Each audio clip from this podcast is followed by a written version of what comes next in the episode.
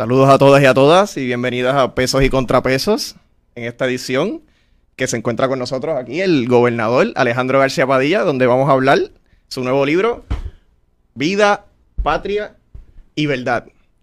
Junto a nosotros también está el panelista Eric Vázquez.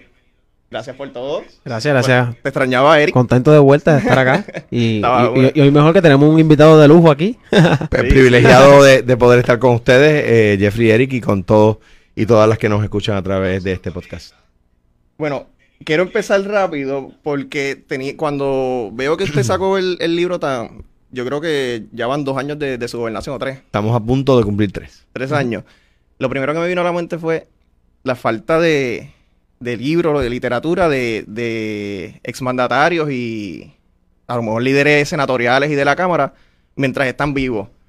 No, eh, no como en Estados Unidos, que a cada rato, cada vez que pasa algo, por ejemplo, hasta el mismo líder el de- del FBI, James Comey, sacó uno rápido para aclarar el asunto, aclarar qué fue lo que pasó.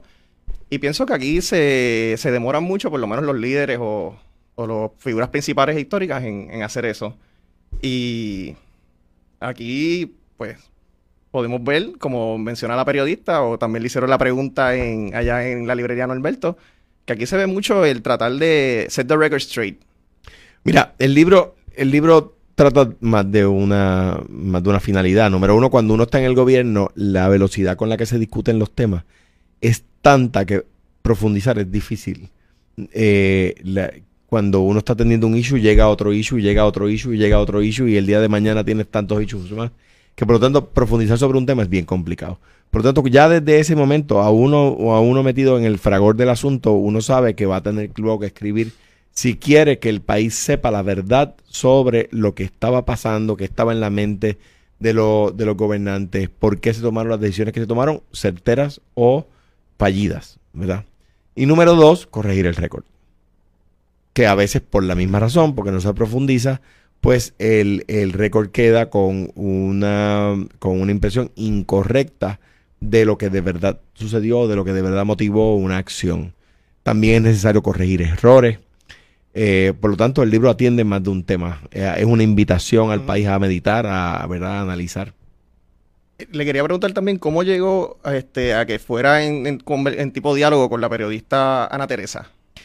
Mira, hay un libro del Papa Ratzinger y un libro de Fidel Castro Eh, eh, sí, lo tengo. que, que se llama 100 horas con Fidel, en el caso de, de- de Fidel, que es un periodista inglés o español eh, que, que le hace la, la entrevista. Eh, y son libros mucho más fáciles de leer. Además de que son tiempos distintos en los que vivimos y yo creo que ameritan maneras de narrar la historia distintas que atiendan ¿verdad? a la realidad de la época. Ana Teresa es una gran escritora. Yo no la conocía mucho, prácticamente nada del periodismo, porque ella se dedicaba a cultura y alguna vez me entrevistó sobre el tema, pero no compartimos mucho. Eh, me gusta cómo escribe. Yo no sabía si tenía partido, no sabía si, y si lo tenía, si estaba afiliada al PNP o al Partido Popular o al Partido Independentista, ¿verdad? Eh, y hablé con Marisara Pont y ella, le, ¿verdad? Eh, resoné con ella la idea y me, le pareció extraordinaria. Llamo a Ana Teresa y Ana Teresa se sorprendió por lo mismo, porque ella se sabe independentista, cosa que yo no sabía. Y número dos, porque los políticos por lo regular no quieren narrar la historia de manera que sea cuestionado. Y aquí yo lo que hago es invitarla a que me cuestione. Y así fue que llegué a donde ella. Sí, que en, el lanzamiento del libro vi que ella dijo que hubo momentos no tensos, pero que pues que, que, que rozábamos- incomodidad. De incomodidad. Sí, de discrepancia y el lector lo siente. O sea, cuando, cuando tú lees algunas preguntas que ella me hace o algunas insistencias en algunas preguntas que ella me hace, sabes que la, notas que la respuesta es incómoda. A mí me encanta, como usted dijo, que ella escribe brutal. El libro, el libro es súper fácil de leer. la manera rápido. que ella narra. Sí, tremendo. Y agradezco que, que es verdad que les haya gustado. Sí, es que quería empezar, como le estaba diciendo, fuera, fuera de fuera de esta toma, que aquí había un, ¿verdad? Como ella estaba narrando, como empezaba el libro, cuando ella estaba allí en Coamo, y dice, cuando usted ya llegaba al cuarto, dice, ¿viste, viste una camisa de ESPN, una gorra de las medias rojas de Boston, maones y botas de vaquero? Ah, Entonces hago un brinquito y dice, la mente abierta, ya del todo a la influencia del mundo glo- globalizado, es un jíbaro moderno, es un hijo legítimo del Estado Libre Asociado. Es- esa frase me, me impactó bastante porque es que tan certera, o sea, tenía Eh, todos los elementos de lo- describe. To- todos los elementos del puertorriqueño también este moderno, Sí. con influencia americana, pero todavía to- con los pies en la tierra. que, gua- que guarda lo que es uno, ¿verdad? Eh, y eso yo trato de hacerlo. Soy un jíbaro de Cuamo. Eh, de- me crié allí, allí regresaré, eh, lo hago con frecuencia aún.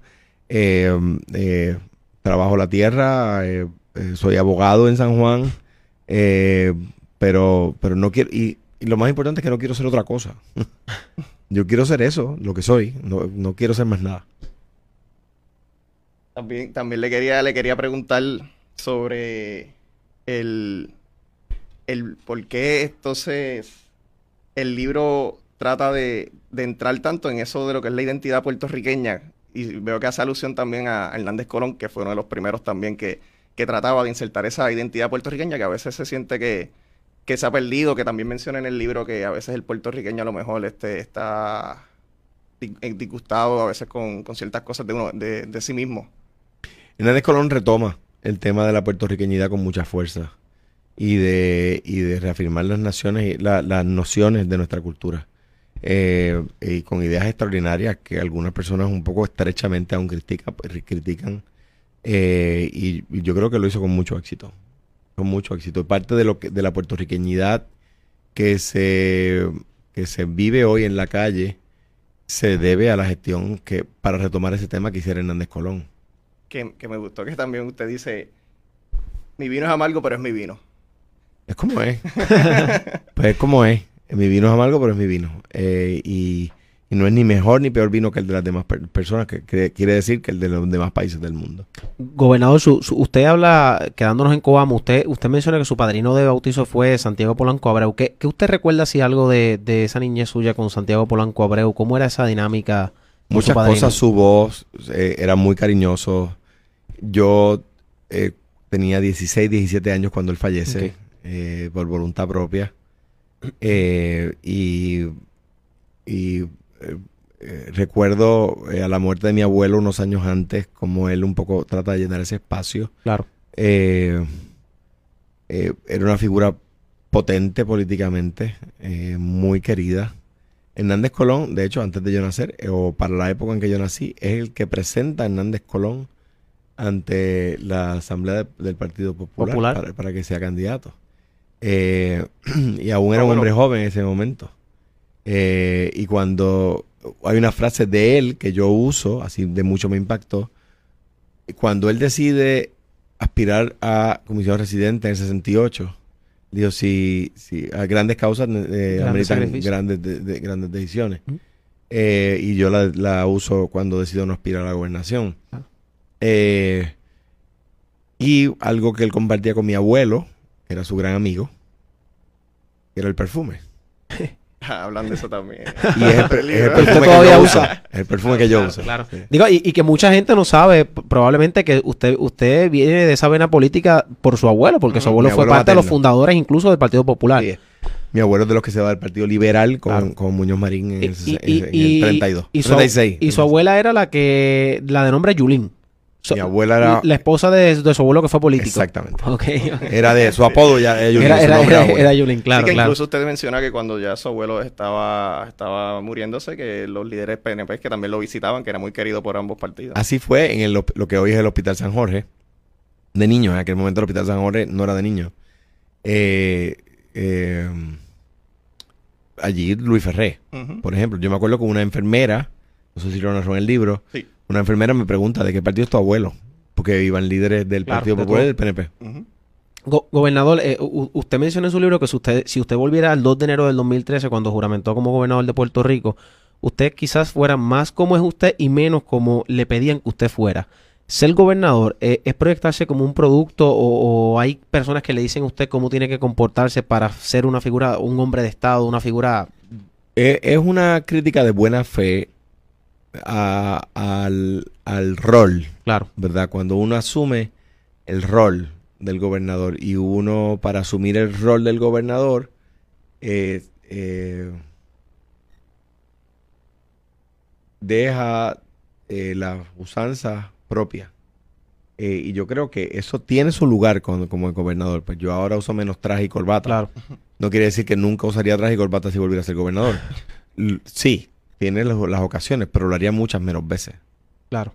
Eh, usted también dice que, que hay cosas que piensa que debió hacer más veces y cosas que piensa que, de- que debió permitir para que mostraran más cercanía con la gente. Como que, por ejemplo, o sea, andar con menos escolta o... ¿Qué, yo, qué yo cosas tenía, para...? Yo tenía una tercera parte de las escoltas que tenía Fortunio. O sea, No, claro, Fortunio tenía 60, yo tenía 22. Claro. Como gobernador para los tres turnos, ¿verdad? O sea que era mucho menos. Eh, no, me refiero a, a, a pasar más tiempo en contacto con la gente. Claro, A, a lo, que, lo, que, lo que me llevó hasta allí. seguro. Eh, Digo, y que se le da bien, o sea, digo, de- de- nosotros, por ejemplo, si lo comparamos precisamente con su antecesor, que era Luis Fortuño, o sea, cuando, cuando el país ve- veía la, la campaña electoral de Alejandro García Padilla, veía eso precisamente, un gobernador que estaba mucho más cerca de la gente. Sí, que hemos, hemos discutido eso anteriormente, de que usted nos dice que ah, como Luis Fortuño lo aventajaba por tanto dinero también, usted Claro. tenía que hacer lo que a usted se le daba más fácil, que era ese, El ese contacto. el contacto con la gente. De hecho, Carmelo Ríos dijo una vez, si Alejandro pudiera, eh, yo siendo gobernador y con todas las crisis que tuvo que enfrentar, Carmelo decía, si él pudiera darle la mano a cada elector, no ganaba. Eh, ese es mi lado fuerte, ¿no? Eh, ni- porque me nace, Claro, eh, pues, pues porque, porque yo soy así. Eh, pero, pero sí, y, y- y también me autocritico y digo que debí eh, declarar la- el, el impago el día 3 Ok. de enero. Ah, Claro. todas las el, el- el impago hubiese sido eh, evitable. Y el libro narra qué había que hacer, qué tratamos de hacer para evitar el impago, para evitar la quiebra. Eh, yo debí prever que no iba a encontrar voluntad política para hacer esos cambios. Ahí va en la, la, la serie de, de proyectos legislativos que usted proponía, como era lo del el IVA, la crudita y todo en conjunto para evitar eso. Que ahí en el libro entonces habla de, de esos disidentes. los llamados que disidentes. Se, se llama, creo que es en, en la, la soledad del gobernante. Eh, habla, habla un poquito de, de lo que fue Manuel Natal. Este habla de Piti, de Luis Raúl y de Ángel Matos, aunque, se, aunque brevemente. Y habla de después lo que fue la alcaldesa ¿De San Juan? de San Juan en, en ese momento en que usted pues la ayuda a conseguir el préstamo del Banco Comunitario de Fomento y luego su cambio de actitud. Concentrándonos primero en, en Manuel Natal, a mí me estuvo bien curioso cuando usted contestó ah, en una conversación con Luis Raúl que le dijo a Luis Raúl, sí, él es todo, él puede, él tiene todo para ser gobernador y líder del Partido Popular, pero no tiene ni pueblo ni partido. ¿A qué se refiere que no tiene ni pueblo ni partido? Yo creo que puedo entender lo del partido ahora mismo, pero Sí, ni pueblo. claro, ya. Pero en aquel momento Manuel no había retirado, no había renunciado al Partido Popular y ya yo lo decía, él, él no es popular, ¿verdad? Y es a lo que me refiero. Eh, eh, Manuel no tiene ni pueblo ni partido en el sentido de que es todo sobre él. No es todo sobre la gente, no es todo sobre la- la- los cambios que el, pa- el- el- el- el- el país necesita. Es algo así como, como una persona que no tiene éxito en, en- como artista, entonces pues para salir en el periódico decide ser político. Claro. Entonces, es, es algo así, ¿no? No. Eh, eh, No juega con, con- no está con el colectivo, entonces. eh, es sobre él. Claro. Eh, pues, por ejemplo, una persona que dice ser liberal y que en algunas posturas asume algunas posturas liberales, los derechos de la mujer, etcétera, de repente a la hora que dice ser soberanista, pues cuando yo le propongo que utilicemos el mismo sistema tributario de los demás países, excepto Estados Unidos, él dice que no, que él prefiere tener el mismo sistema tributario de los Estados Unidos, país del cual él se quiere hacer soberano. Claro. Eh, dice que es a favor de los obreros, pero cuando se le trae un impuesto a favor de los obreros, pues se le va en contra el impuesto a favor de los obreros y favorece el impuesto que tributa el trabajo de los trabajadores. Entonces, pues, pues entonces tú dices, ven acá, pero hay que hay un doble discurso, igual que el de la alcaldesa de San Juan. Y esto, y esto, es- esto fue algo que, que usted cree que, que le- que les nació a ellos, este, o fue algo orquestado por, por, por algún otro grupo, alguna otra persona, porque es que fue, fue ese mismo grupo de ellos, este, Ellos no tuvieron objeción en, cal- en, en- en- en de- derrotar al pueblo si es por el mero hecho de derrotarme a mí. Eh, ellos, ellos no, no, no, no hay, ellos al día de hoy, los detractores del IVA no han podido decir una sola razón. Claro. O sea, al día de hoy, o sea, era como esto no es regulado por el FCC, era por joder. Era, era, era por ir en contra mía. No era por ir en contra de, un, de un tema. Claro. Me acuerdo ese mensaje, ese, ese mensaje de estado luego de eso que usted creo que dijo, lo voy a parafrasear, ¿verdad? Porque no sé si se fue el quote exacto. Que usted dijo con ustedes o a pesar de ustedes fue, ¿verdad? Y, y fue, y ha sido a pesar, A pesar de ellos. algunos de ustedes. Sí. A pesar de algunos, Algunos sí. de ustedes, sí. Y me acuerdo que ese día Luis Raúl dijo, su reacción al discurso fue, él no puede gobernar, fue un jueves si mal no recuerdo, él no puede gobernar por decreto. Y yo dije, Sí. sí. Ah, pues el domingo firmé la orden ejecutiva de la marihuana medicinal a la cual él se oponía. Y yo dije, ahí va el primero, hermano. Para que lo, para que lo tenga. Ahí va el primero. Enmárcalo, querido. An- anotando- Enmárcalo. anotando uno de tres, Enmárcalo. de tres. Luis Raúl, que es una buena persona. Claro. Luis Raúl, que es un buen tipo. Es una, es una, Sí. una, una buena persona. a- a- hablando, hablando del tema del IVA, usted menciona, su esposa, Wilma Pastrana, la primera dama, fue, fue, era SPA. SPA. Usted menciona que se arrepiente de no haberla utilizado en más ocasiones en sus temas de gobierno. Ese fue precisamente uno de ellos. Sí. ¿Por, Sí. qué, por, por qué no exponerla a... Por eh, la respuesta engendra la pregunta. La, re- la pregunta engendra la respuesta, por no exponerla. Claro. Eh, al ataque y fue mi error. Eh, y lo reconozco como. Pues su error no es ponerla. no exponerla. Claro. Es uno de los errores que reconozco en el libro. Eh, hay, hay veces, en ese Ana Teresa Toro, que en mi entrevista coincide conmigo, hay veces que narro errores o reconozco errores donde Ana Teresa discrepa de mí. Y se nota en la pregunta y la respuesta que ella no está de acuerdo. Eh, hay un, un- y le- los invito a los que nos escuchan a leer el prólogo. El prólogo lo escribe también Juan Luis Cebrián, el fundador del periódico El País de España, un actor principalísimo de que en España haya democracia y no dictadura. Eh, y y a- él, él indica que el, que el libro no es un ajuste de cuentas. El libro no es, no está hecho para yo eh, limar aspereza. Y él también toca lo que es el puertorriqueño como tal, un énfasis bien fuerte en ese libro. Sí. Este, habría que Eric tocó el tema de, de Wilma, este, me estuvo curioso en, en unos capítulos anteriores a los, de los, a los de la gobernación, que Wilma dice, Alejandro, tienes que correr. Si no en defraudaría a los jóvenes, a los Sí. jóvenes que se, se estaban tomando una foto con usted y En hablando con Washington, usted. cerca, Claro. entre el monumento de Jefferson y el monumento de Lincoln, vamos caminando, era para nuestro aniversario. Y esa época en abril, es, eh, que- yo en Washington se pone espectacular por los cherry blossoms, Claro. que es la que. Ana Teresa Sur, Sí. eh, narra en el libro de donde vienen. Eh, y no estábamos hablando del tema, o sea, estábamos de aniversario, estábamos hablando de, de cosas felices nada más. Yo era senador en ese momento. Y vamos caminando por allí y me gritan unos jóvenes y vienen y se toman una foto. Y cuando ellos se van, nosotros seguimos nuestro camino. Out of, out of the blue sky, como dicen los americanos, de la nada ella me dice tienes que correr. A lo que ella se oponía. Claro. Y entonces yo le digo, chica, no tenemos que hablar de eso ahora. y me dijo, no, chico, mírate, tú, toda esa gente te va a odiar si no, Si no lo hace. corre, si no corre. Y derrotas a Fortuña, ¿verdad? De- e- e- e- eso fue en sus tiempos como senador y precisamente una de las partes que usted narra en el libro es que de, la, del tra- de los trabajos que ha tenido, el menos que le ha gustado ha sido el de ser senador. Así es. Pero, pero quiero preguntarle, o sea, antes de usted ser senador y, y estar como secretario de, de- de- del DACO, estuvo trabajando en la Asamblea Legislativa, en las comisiones de Asuntos Internos con doña Celia González. Ciela ¿verdad? González. Sí, Ciela Carmen González. Iris Ciela Carmen González. Iris Ciela González. Hermana de Samuel González. Correcto, que ahora está candidato al Senado. Exactamente. Claro. Y usted también y estuvo en la Comisión de Asuntos de la Mujer, ¿verdad? Ella presidía ambas, Eh, asuntos internos, asuntos de la mujer, y luego también asesoría a Cirilo en el Senado en, Segu- en Agricultura y a Jorge Colbert en Seguridad Pública. ¿Qué no le gustó? ¿Ser senador y ser la cara? ¿O probablemente le gustó más ser la persona que trabajaba en comisiones y en el trámite legislativo? Ser, ser asesor me, lo disfruté más. Ok. Eh, yo fui asesor de minoría, o sea que, eh, perdón, senador de minoría. senador de minoría, senador claro. de minoría, lo que pasa, es- y eso es... in- eh, lo que quiero es- lo que quiero decir es que no disfruté ser senador de minoría. Quizás si fuera senador de mayoría, lo disfrutaría más.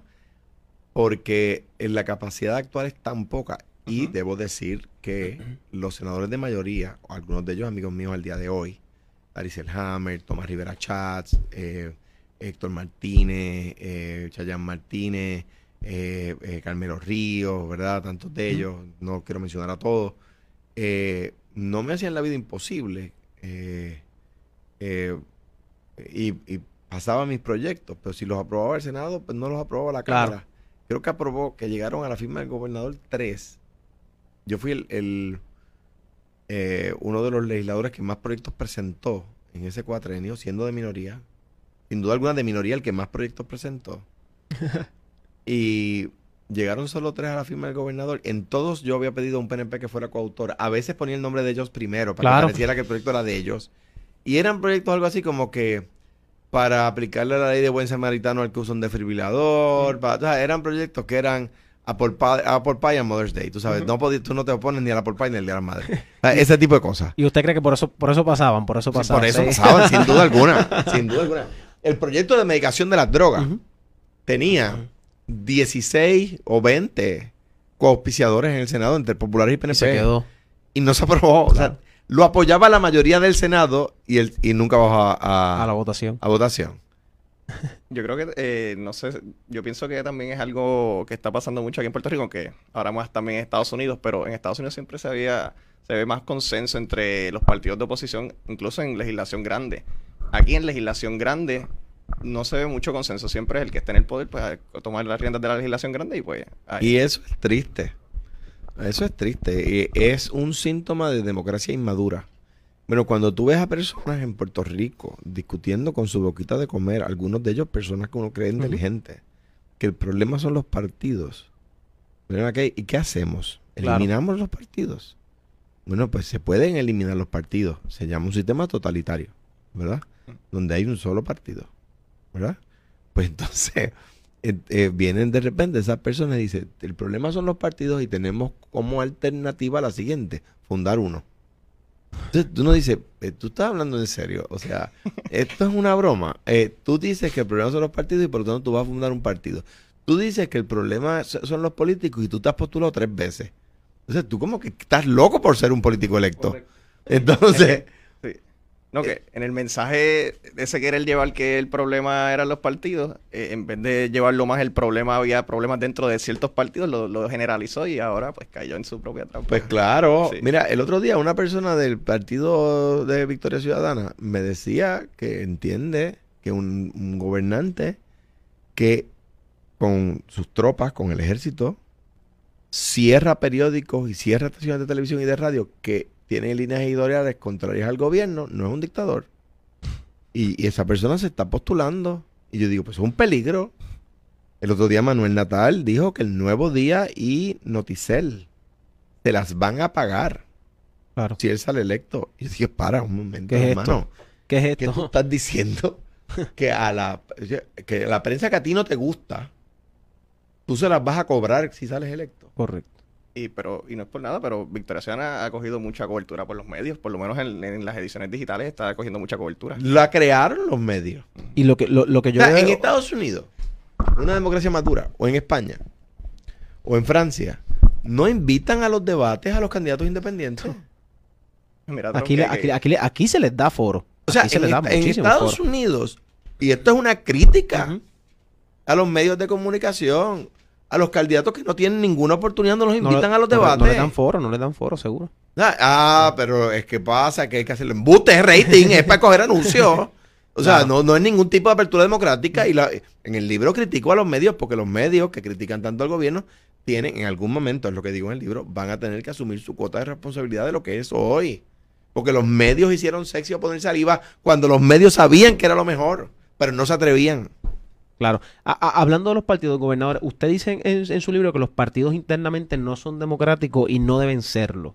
Tienen que postular a su mejor gente en la elección. ¿Usted, usted favorecería entonces, por ejemplo, que el Partido Popular, el Partido Nuevo Progresista, el PIB, eh, a dedo diga, bueno, el, el- el Partido Independentista lo hace, no con seis, pero lo hace. ¿Usted favorecería entonces y que el Victoria Partido... Ciudadana también. Y, y Victoria Ciudadana también. ¿Usted favorecería, por ejemplo, que el Partido Popular y el Partido Nuevo Progresista digan los seis mejores hombres o mujeres que van a encabezar esa papeleta a la Cámara y al Senado son estos? A eso se, se- se hizo Ah, la ah. legislador por acumulación. Ah.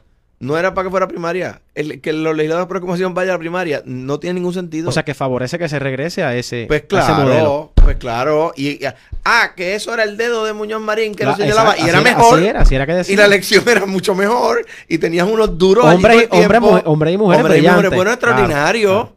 Ent- Entonces, de repente lo hemos cambiado a esto y el resultado es peor. Pues ven acá, ¿qué se supone que hagamos? Si de una manera era mejor y de esta manera era peor, ¿no se supone que volvamos a la otra forma? Yo no, creo- que eso, que el partido... Entonces viene la cosa esta. Suena- lo, lo- lo que Sí. pasa es que suena fuerte, pero Sí. hay, hay, hay, hay una realidad en eso. Pero o sea, viene, hay una viene la realidad cosa en esta eso. de que el apellido del Partido Popular es democrático. No, miren, no, es el nombre, para empezar. No es el apellido. Para empezar, es el nombre. Y el Partido Popular es democrático por dos razones. Número uno, trajo la democracia a Puerto Rico, porque bajo el gobierno americano, sin el Partido Popular, no había democracia en Puerto Rico. De hecho, no elegíamos al presidente de los. De de- al, al gobernador de Puerto Rico. No, ele- no, el- el- la legislatura y el gobernador no nombraba a los jueces de Puerto Rico, se nombraban por gente de afuera. Dicho eso, la, la democracia se da en las urnas de las elecciones. Los, los partidos deciden cuál es su mejor gente, la presentan. ¿Y dónde está la democracia? Que la gente los Lo escoja. escoge.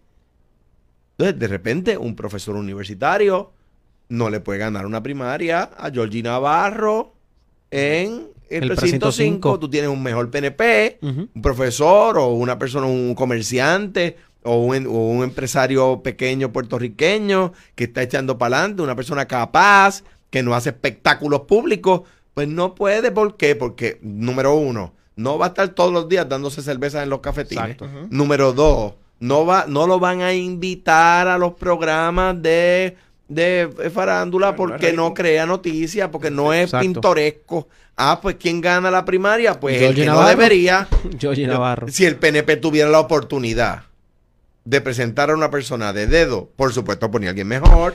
Yo estaba leyendo el libro de Zacarías de Future Future of Freedom. Yo creo que lo había hablado también con usted porque Sí. habíamos anteriormente de, de esto de las primarias en los partidos. Y yo tiendo a estar de acuerdo con usted. Y porque en las primarias normalmente lo que participan son la base del partido, Claro. normalmente los más radicales del partido. Y en el libro habla sobre estas personas entonces que son un poco más radicales, sea de derecha o de izquierda, que entonces secuestran el partido simplemente, ¿verdad? Porque son un poco más populistas. Y entonces, pues, no le hacen el favor tampoco al partido, porque entonces el partido lo que lleva a las generales no es lo mejor que tiene. Claro. Ahora, el, el argumento en contra, como, como usted dice, es que entonces, por ejemplo, a lo mejor si el, si el liderato del partido a lo mejor se corrompe o se concentra en esto, esta, esta élite, a lo mejor una persona que viene de abajo no se lo quieren permitir para no dejarlo entrar y por eso a lo mejor eso es lo que ellos causan este Pero, pero eso tiene su alternativa, porque los legisladores de distrito sí van a primaria. Los senadores de distrito sí van a primaria. Los alcaldes sí van a primaria. O sea, que es lo que se reservó sin primaria en, en la mente del constituyente. Eran los seis puestos de acumulación. Ujú. Y en Estados esos Unidos- nada más. Y en Estados Unidos era como usted decía, para los 60 de para y para abajo, que tenías que hablarlo con los delegados. Me acuerdo cuando Claro. Kennedy a veces tenía el voto popular en las primarias que eran simbólicas, pero si no tenías los delegados... No iba- entraba. No entraba. Pero para, pe- y entonces esa persona que entra como representante de distrito de repente deslumbra y en la pero próxima el, part- el partido le, per- le pide que corra por acumulación pa- porque deslumbró, ¿verdad? Pues eso sucede Claro. y, y así se y así se va floreciendo. No, aquí no, porque todo es la cosa del, de que el, el- el apellido es democrático. No es el apellido, es el nombre. No es el nombre. Y, ta- y tam- No es el y- apellido. y también habla en el libro sobre el partido. Es un partido de izquierda, que la gente no se equivoque, solamente somos centro en el en el. Estatus. Esa es la verdad. O sea, ¿cuál es la obra en términos de infraestructura? ¿Cuál es la principal obra del gobierno de Muñoz Marín? Este, La justicia social. De demás. infraestructura. Infraestructura. Todo lo ¿Cuál que fue lo que fue después lo que fue manos a la obra, toda la industrialización, todo. La principal obra de infraestructura del gobierno de Muñoz Marín es que se le llevó luz a cada casa, Sí. agua a cada casa, escuelas en cada barrio, hospitales en cada pueblo, carreteras asfaltadas. No eran obras faraónicas. El aeropuerto quizás, el aeropuerto internacional era lo que hoy es el aeropuerto de Isla Grande. Y los aviones que estaban ya desarrollándose, los, los Constellation, eso no podían aterrizar allí. Y se construyó el aeropuerto, que hoy se llama Puerto, Aeropuerto Muñoz Marín, se llamaba Claro. eh, Aeropuerto Internacional de Isla Verde hasta que hasta, hasta el 1985. Eh, pero, pues dicho eso, esa era la gran obra. ¿Tú sabes por qué nunca se le puso nombre a nada de Muñoz Marín previo a su muerte? Porque él se oponía. Algo así como Pedro Rocío se puso al centro de convenciones. Fue mi, fue mi- sarcástico, o sea. fue mi, mi turno en el Senado. En ese día fue Claro. presidente del, le dije al presidente del Senado, Tomás Rivera Chats, vamos a preguntarle a Tomás Rivera Chats. A ver qué piensa. Ah, a preguntarle a Pedro José yo. A ver qué piensa. A ver si él va a asumir la actitud de un prócer De decir, no le pongan mi nombre. No le pongan mi nombre. Bueno, hace poco vi por ahí que le pusieron a una, a una edificio de, de la, de la, del FUPO Tomás Rivera Chats. Sí. A un edificio de estas organizaciones de policía lleva el nombre de Tomás Rivera Chats. O sea, si, o sea, si, si a usted ahora, por ejemplo, vamos a ponerlo con el ejemplo suyo, si usted ahora, por ejemplo, le dijeran, gobernador, le vamos a poner el nombre, eh, el, el Centro Comprensivo del Cáncer ya tiene el nombre de Héctor Ferrer, pero por ejemplo, Coamo. di- di- digamos algo que algo en Cuamo que le van a poner Alejandro García Padilla, ¿usted se negaría? Lo, lo tendrían que hacer sin mi consentimiento. Ok, Eh, entiendo. No es algo para lo que yo estoy. Eh, si alguien lo quiere hacer, pues lo hará, pero yo no me pida a mí que lo favorezca, porque entonces es un poco alabancioso, ¿verdad? Y yo no, no soy alabancioso. Claro. Gobernador, uno... uno ah, Sí, yo, yo, yo quería mencionarle, eh, gobernador, cuando usted habla de, de- del capítulo, cuando gana la elección Aníbal Acevedo Vila, usted menciona que, que lo primero que usted le, le ofrecen es ser subsecretario de Estado, pero a usted no le interesaba mucho eso. Usted menciona que le interesaba ser secretario de Justicia, pero su juventud entendía que no le iba a dar la oportunidad de llegar a eso. Y, y nadie me ¿Por qué? conocía. Pero, pero, pero, yo me pregunto por qué, porque por ejemplo nosotros tuvimos a uno de los grandes del Partido Popular, que fue Rafael Hernández Colón, con 28 años me parece, siendo secretario de Sí. Justicia. ¿Por qué? Porque usted mismo se cerró quizás la puerta a esa posibilidad de ser secretario no, yo de no me Justicia. cerré. Yo dije, yo sé que no me la van a dar. Además, además estaban eh, evaluando a una persona que Claro. era Roberto José Sánchez. Ramos. Hoy juez del apelativo. Hoy juez del Tribunal de Apelaciones, que es un, un candidato de primer orden, Claro. ¿verdad? Eh, yo, Hernández Colón a, a los 28 años había escrito más que yo sobre, sobre temas, Lela, temas Estado de- Libre Asociado. sobre el Estado Libre Asociado y sobre temas, sobre temas de derecho. Era de los famosos Claro. 22. también, Era, del- o sea, era una Sí. persona más reconocida y además ya Muñoz había dicho una frase eh, cuando hablaban de quién podía eh, tomar el, ¿verdad?, ser el futuro del partido. Eh, Muñoz había leído la, la- un artículo de Hernández Colón que Hernández Colón había publicado y ah, dice una frase que fue algo más o menos así. Hay, un, hay uno que es un gallito que no se huye. y cuando tú empiezas con, con una expresión como esa de Luis Muñoz Marín, pues tú empiezas adelante. Claro. Y, y Hernández Colón se la merecía, además, ¿verdad? No era una expresión injusta a favor de él, de, de Luis Muñoz Marín, sino que era una frase merecida. Y yo no tenía eso. Claro. Así que aceptó ser el secretario de... Entonces le dije, tan cerca, de Forta- tan, tan cerca del gobernador como asesor o tan lejos como DACO. Y la respuesta del interlocutor fue, DACO. pues si esa, esa agencia, DACO, eso debería cerrarlo. Y yo dije, no, DACO, yo sé de lo que estoy Claro. hablando. Eh, u- usted menciona que, que pareciera que la única forma de ser exitoso en la política es mintiendo y que usted to- no está dispuesto a mentir. Por eso no me postulé otra vez. Yo me di cuenta que el país quería que le dijeran la verdad hasta que se la dije. Ahora, hablando de, porque no se postuló otra vez, hab- habla de- en el libro de ese, de ese fire in the belly, que, que usted ya no lo tiene, para, por lo menos para recibir los ataques que recibía en ese momento. Recibir los ataques, estar...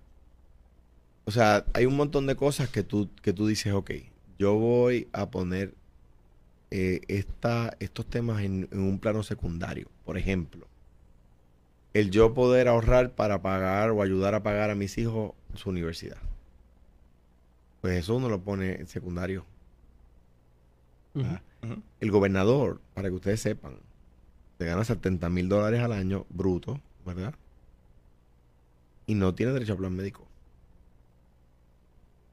O sea, Sí, que, que- en- que- que mucha gente por ahí eso es lo que dice, que el gobernador gana 70 mil, pero tiene un montón de beneficios. tiene un montón de otros que no tiene, Claro. beneficios que no tiene.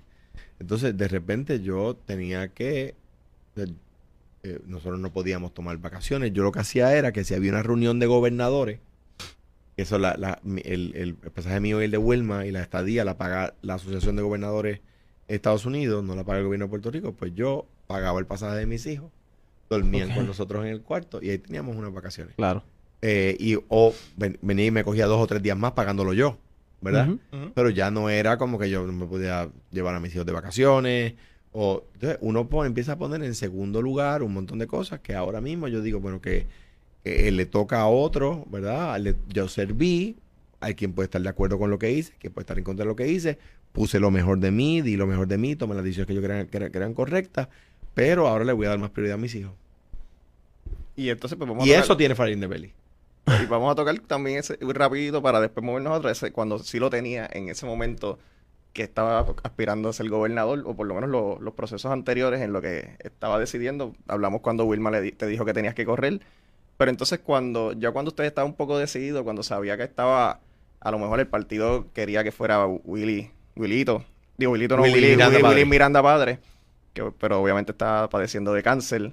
Y entonces también tenía, usted hace alusión a que tuvo una conversación con Aníbal, que no sabía si Aníbal iba a correr o quería correr Batia o él iba a apoyar a otra persona. Eso fue después. Lo de Willy fue antes. Cuando Willy le da cáncer, se- nos mencionaban a Willy y a mí, ¿verdad? Y ambos sabíamos que... pues, Sí, lo mencionaron desde la asamblea que Aníbal dijo que iba a correr. ese. Exactamente. La- las primarias, pues yo tenía más posibilidades de ganarlas, pero yo le dije a Willy Miranda Marín, vamos a hacer un trato, vence el cáncer, usted es el candidato a gobernador. Y me dijo, ¿tú corrías para Cagua? Yo le dije, si usted, pues, si usted va a ser candidato a gobernador, yo voy a correr para lo que usted me pida. Me pide correr para Cagua, voy a correr para. Y yo vivía en Caguas en ese momento.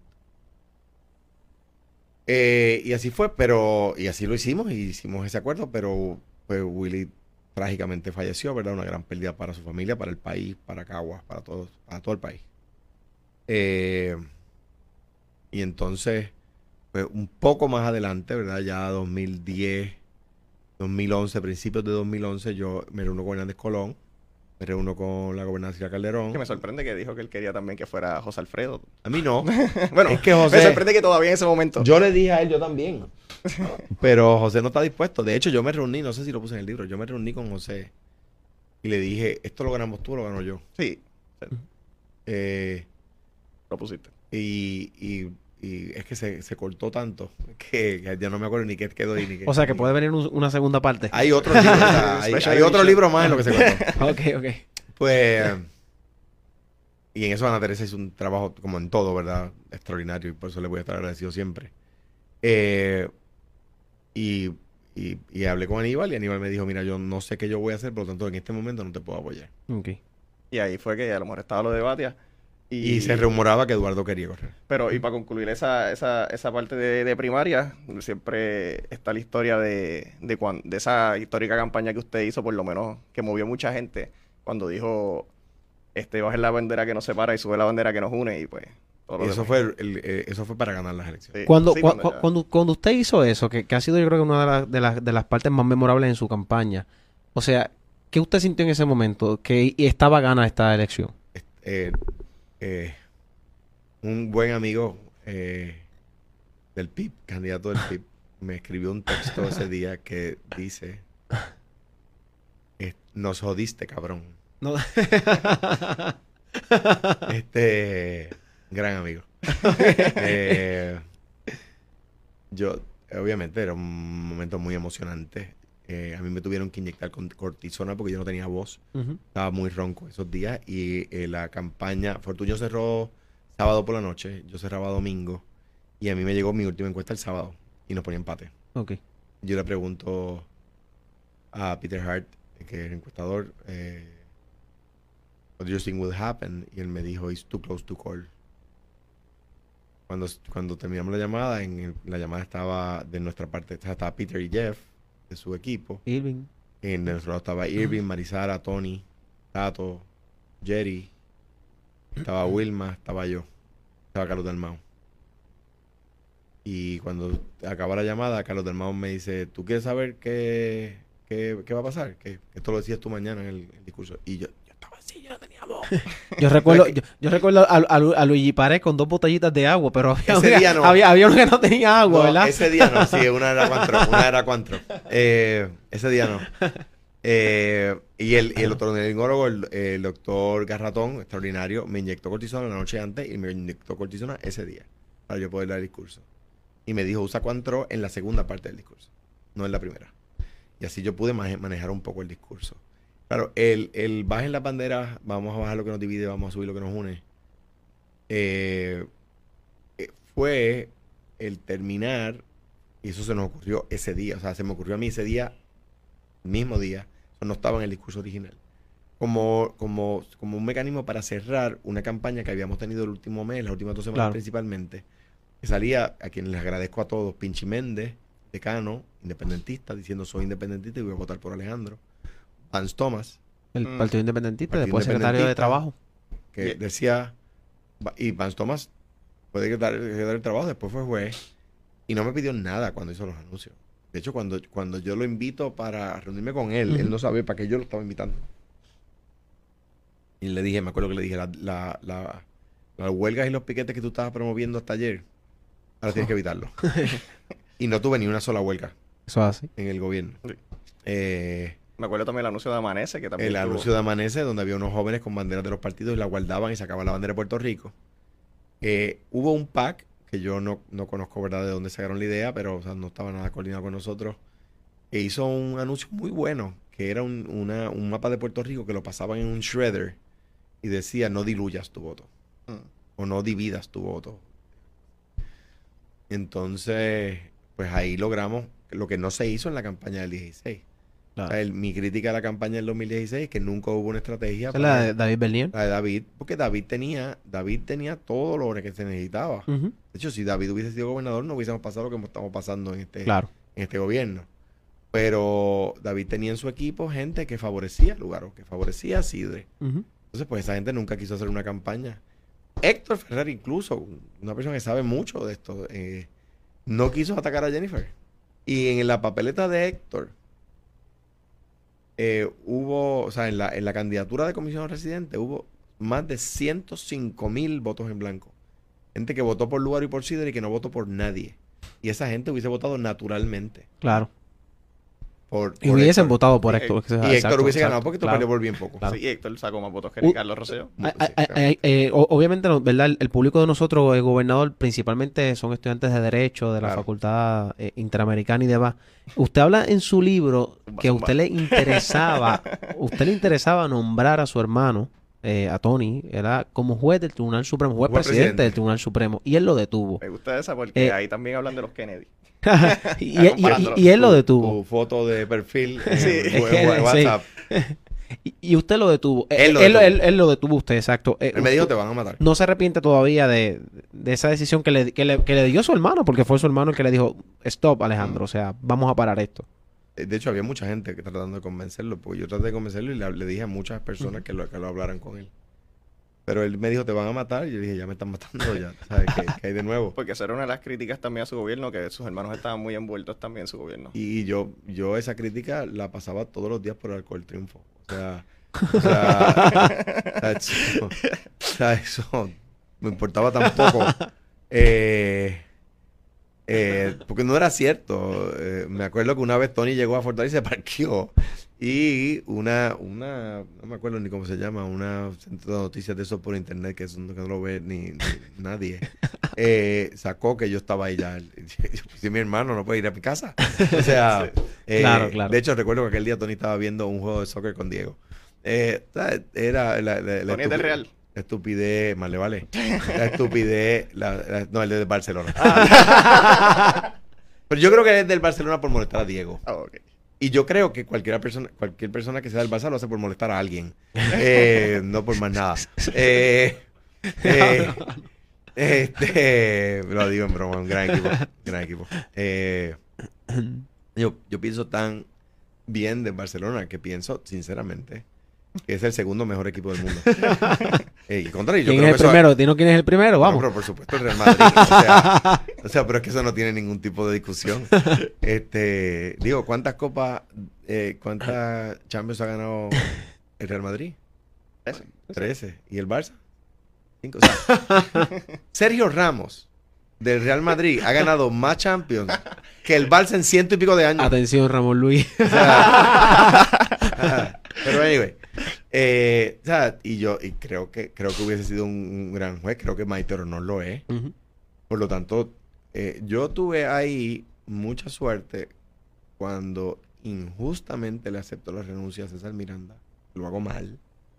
Un error Ah, que reconozco. A Sánchez a Sánchez- Petanche. a Sánchez. Y César Miranda acepta. Encontrar un secretario de justicia tan bueno como Sánchez Betance iba a ser, yo pensaba que imposible. Y yo, y, Ah, y- y yo me alegro que usted llegue a ese punto sobre los nombramientos, principalmente en el Departamento de Justicia, porque mira la situación que enfrentó el país en el verano de 2019. O sea, teníamos una persona que, vamos, yo estoy en el récord públicamente, Wanda Vázquez Garcet, la ahora inquilina de la Fortaleza, procuradora de las mujeres, llega al Departamento de Justicia con una carrera, pues yo pienso que un poco manchada ya como procuradora. Y de pronto cuando la nombran a justicia, nadie en el país esperaba que fuera hoy día la gobernadora de Puerto Rico. Mira. Y, y usted tuvo dos personas en justicia que a mí me parece que cualquiera de los dos, si hubiese tenido que, llevar, que llegar, uno no lo quiere, a la gobernación, hubiesen hecho un trabajo magistral, que era Sánchez Betanza y César Miranda. Y volviendo a lo que, perdón, volviendo a lo que había dicho Derek antes, este, ahí fue un momento en que el gobernador Alejandro García Padilla en ese momento pues se, se dio un poco a presión por la opinión pública que había cuando salieron las Fue informaciones que le- una, una, una recomendación que me hace Ingrid Vila y algunos asesores. Eh, y no, no debí aceptar esa recomendación. Me hicieron buenas recomendaciones en otras ocasiones, pero en esa vez fue. La, la de aceptar la renuncia a Sánchez Betanza. y, y no la debí aceptar. Ana Teresa discrepa de mí y lo menciona en el libro. Ella Eh, piensa que sí, que tú que que, que hice bien, pero pues, yo pienso que hice mal. César tuve la suerte de que César Miranda aceptara. En el caso de que Tony me dijera que no, tuve la suerte de que Maite aceptara. Eh, y en ese sentido, pues yo creo que hice, que hice el nombramiento de Maite un, un, nombramiento tan bueno como el mejor que podía yo hacer. Eh, y en ese sentido, pues, pues, pues, no me siento mal del resultado. Pero creo que, yo creo que había que un poco ayudar en el proceso de madurez del país nombrando a la persona que en ese momento yo entendía que la comunidad jurídica aceptaba. Eh, y no- cuando, obviamente, cuando me refiero a la comunidad jurídica, excluyo a los analistas, incluyéndome a mí. Tenemos una función más de análisis político que de análisis jurídico. Claro. ¿verdad? O sea, en cuanto a cuánto, a- en cuanto a cuánto aportan eh, en su redacción de textos jurídicos. en- o sea, la comunidad jurídica es poco analizada. O sea, o sea, los profesores, ¿cuáles están escribiendo? Pero no de política, no columna, sino Ujú. cuáles están Jurídicamente. De, Jurídico. de- de, eh, artículos de revista, cuáles están escribiendo libros sobre temas, refrescando libros sobre temas, ¿verdad? Eh, cuando digo refrescando, es atemperándolos a la, a la realidad jurídica actual, ¿verdad? ¿Cuál es nuestro último libro, familia? El de Serrano Gelis, que yo recuerdo. Serrano que Gelis. Y hace poco Marta Figueroa, que uno, sacó uno, uno. uno que, que Sí, claro. lo hacía Hernández Colón, por lo menos en los de los procesal, el procesal civil. Sí. Exacto, pues. Hernández Colón aportaba al acervo jurídico porque Claro. escribía y analizaba. Tremendo Serrano, yo cojo familia con Serrano Hayes y el libro era de Menéndez y Serrano escribe el libro de familia porque el libro de Menéndez estaba ya eh, eh, anacrónico, ¿verdad? Era un gran libro, pero el- la, la- la realidad jurídica había cambiado, las leyes habían cambiado. Y luego la profesora um, escribe un libro de familia, eh, Marta. Marta lo escribe también, y eso, pero ¿cuán- ¿cuál fue ¿Cuánto nuestro se tardan? Bueno, sí, porque cuando yo entré, cuando entramos a derecho, el que estábamos leyendo era el de Serrano. El de Serrano Gelis todavía es el que se utiliza. Sí. Pues, I- Ah. Igual que en Daño y Perjuicio, todavía Y- está el de Irizarry Que, y Yunque. en Consti nosotros usamos el de también. El de, Ra- de Serrano Gelis. Los Sí. libros de Serrano. Los libros de condiciones de Serrano, que son más eh, eh, que- cases and materials, Sí. ¿verdad? Con un pequeño Sí. análisis de él. eh, pues es un libro de materials. Y ahora el Y hay uno de José Julián, creo. Sí, ese profesor lo, lo Lo puede usa en la Sí. OPR, como es natural. Sí. claro. Pero Eh, ahora el profesor Gorrín está actualizando el de Serrano. El de Serrano Gelis. Pues qué bueno, digo, Sí. era, era su, su, su yerno. Sí. Eh, sí. Go- Gobernador, usted, eh, hay, hay uno de los capítulos que se habla de su vida universitaria y usted como seminarista, si usted volviera a nacer y a vivir, ¿usted volvería a entrar al mundo de la política eh, o seguiría Sí. ese mundo del Yo seminarista? no me arrepiento. Y, No se arrepiente. y me Sí, siento... no te arrepientes tampoco de estar en la Inter de Derecho. No, no, no me Yo estoy en la Inter de Derecho. No, me también. Y yo me siento honrado de haber sido gobernador de mi país. O sea, no, no creo que, que no, no puedo tener honra mayor. El, eh, cuando fui seminarista lo disfruté, aprendí mucho, un tema que todavía me apasiona. Eh, converso cotidianamente con buenos amigos como Neri Adame, que fue mi secretario de DACO, que fue seminarista presbiteriano. esa, esa no la sabía. Sí, Neri fue pre- eh, uno de mis grandes amigos seminarista presbiteriano y hablamos de religión. Y nos sentamos a hablar de religión sobre temas profundos. Y no, a veces nos pegamos En, bellones. en ese momento usted favorecía el matrimonio entre ambos sexos todavía. Cuando empecé, no. Y el mismo sexo, que diga. Y narro el proceso un, un poco someramente, pero narro ese proceso de transición mío. Y lo importante que fue eh, gente que me habló al respecto. De hecho, yo favorecía crear una, u- las uniones de hechos. Y las uniones de hechos permitir que permitieran que lo- lo- las personas del mismo sexo tuvieran eh, la posibilidad de unirse en una estructura jurídica que le diera los mismos derechos y garantías que el matrimonio. Y un amigo, José Rodríguez Amoró. José Rodríguez Amoró, Payopi, me dijo, si se llama distinto es discrimen. Y a mí esas palabras. Te llegaron. boom, me resonaron. Claro. Te quito la vela ahí. Me resonaron. y e- fue un proceso de transición y fue duro. Fue duro, o sea, romper conmigo mismo. Eh, para también eh, ir acabando, quería empezar el tema de promesa con esa llamada de Paul Ryan. O sea, ya usted sabía que, o verdad, me imagino que sabía que, que ya ese, el Partido Republicano estaba un poquito más radical o más a la derecha, estaba, ya ese Tea Party estaba adueñándose un poquito del, del Partido Republicano. So, cuando usted recibió esa llamada de Paul Ryan, o, antes, cuando usted tuvo que ir al Congreso a, a lo mejor a pedir ayuda, usted sabía que, que lo que venía era, no estaba fácil para por no bregar con ese Congreso. Yo podía coger un préstamo de 12% y evitarme todo eso y hacerlo después de las elecciones. Eso no era lo correcto. Y yo sabía que hacer lo correcto me iba a llevar pique eh, con, mucha gente que no iba a comprenderlo de momento, se iban a enojar conmigo. Eh, pero ahí es que ahí es que le llamo el precio de la verdad, ¿verdad? Ahí, ahí es que el político tiene que mentir para tener éxito. Si hubiese mentido, tenía éxito. Pero decidí no mentir y me quemaron en la hoguera. Ahora la historia me da la razón y la gente me para en la calle y me dice está pasando lo que tú decías, etcétera. Pero en aquel momento era... era ¿Y, era cuál fue esa primera reacción, por lo menos usted internamente, cuando engancha con Paul Ryan y que él le había dicho a usted, tengo los votos y voy a bajar el proyecto hoy? Esta mañana fue más complicado que eso, porque esa mañana el co- proyecto de ley originalmente no tenía junta. Los republicanos, por insistencia de republicanos puertorriqueños, piden que yo tenga una junta. Promesa no tenía junta en el, en el borrador. lo que No, había- lo- lo- o sea, lo, que pide Casablanca y el Tesoro a la legislatura federal no tenía junta. ok. El Tesoro pone la junta como condición porque republicanos puertorriqueños lo hacen. Pero tenía una cosa que se llama opt-in, que es que la legislatura de Puerto luego de que el Congreso la aprobara, la legislatura de Puerto Rico tenía que aprobarla también. O sea, optar por ella. Eso hacía que promesa fuera voluntaria, no impuesta. Y hubo legisladores puertorriqueños cuyos nombres digo en el libro, que fueron allí a cabildear en contra del opt-in de mi partido. Obviamente no Promesa- lo va a decir aquí, ¿verdad? Para que la gente lea es el libro. promesa es impuesta y no es voluntaria porque legisladores de mi partido ok. pidieron que no. Legisladores incumbentes en ese momento, simple, ¿verdad? Sí, En era- ese momento, sí. que no, no solamente Sí. políticos que ya que fueron No, en sido. ese momento. Ok. Y eh, por eso promesa es impuesta. Entonces yo sabía, yo traté hasta el último momento de tuviera opt-in. Ese día por la mañana, yo estaba tan molesto que le digo al conductor, cuyo apellido es Pilot, le digo, Mr. Pilot, let's go to the airport. Y Grace Santana, Ah, porque la llamada usted estaba. en- no, no, todavía, todavía la llamada no ha ocurrido. Ok. Grace Santana, que estaba en el carro conmigo, me, me dice, just wait a second, y me- a Mr. Pilot, y me dice a mí, Alejandro, ¿qué vamos a hacer? Nos van a embargar las cuentas. De hecho, ya la solicitud de embargo de cuentas estaba en el Tribunal de Federal de Nueva York. Y antes de que alguien venga con la estupidez del estatus, es el mismo tribunal que le embargó las cuentas a la República de Argentina.